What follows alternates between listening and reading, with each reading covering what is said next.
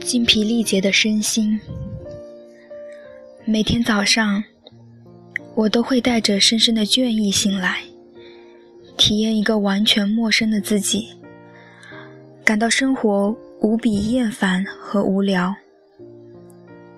一种灰暗阴冷的观点占据了我的头脑，死亡、濒死、腐烂，这些词汇在我的头脑中挥之不去。如果一些事物生来便注定要死去，为什么不现在就死掉？那就可以免于等待的痛苦。我拖着精疲力竭的身体和心灵。徘徊在当地的墓园中，反复思考每一座墓碑的主人曾经在世上生活过多长的时间。我坐在墓地，书写着长长的、沉闷而又病态的诗歌，深信自己的头脑和身体正一步步走向腐烂凋零。周围的人早已明白这一点，只是闭口不谈而已。在这段令人精力衰竭的过程，穿插着短暂的狂热和焦躁。无论我如何奔跑，也得不到任何解脱。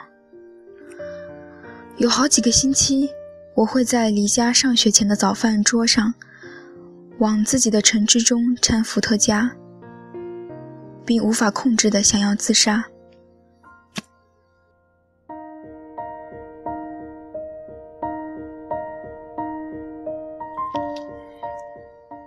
但是我拥有一种惊人的天赋，能够让自己的外在行为表现得与内心真实感受迥然不同，因此几乎没有人发现我与以前有什么不同。当然，我的家人们也没有注意到。我的两个好朋友倒是对此感到十分担心，但是我让他们发誓绝不把这件事情告诉我的父母。还有一位老师注意到了，一位朋友的家长。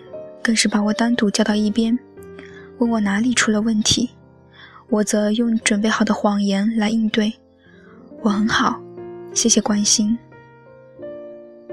我并不清楚自己为什么在学校被视为正常，也许是因为周围的人太过忙于自己的生活，很少注意到他人眼中露出的绝望，特别是当他人还刻意掩藏自己内心痛苦的时候。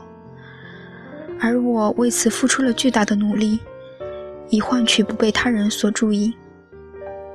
我知道一定有些地方出了严重的问题，但是并不清楚是什么问题。从小到大，我所受到的教育就是自己的事情自己负责。正是由于上述种种原因，我可以轻而易举地与朋友或是家人保持一段心理距离。就像雨果曾经写到的那样，坦率地说，我在很多时候显得非常快乐，心情舒畅，在众人面前侃侃而谈，好像上帝也能够体会到我身体里内的欢愉。但是我的灵魂却保持着死亡般沉睡，几千处心灵的伤口不断涌出鲜血。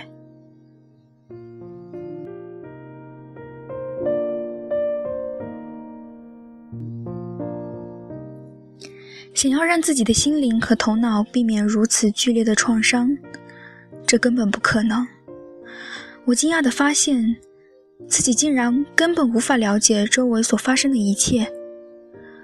我明白自己的想法已经完全失去了控制，并真正意识到我是如此抑郁，以至于只求一死了之。这些创伤几个月之后，才开始慢慢自愈。回顾过去，我惊讶于自己竟然能够坚持着活下来，竟然可以依靠自己的力量活下来。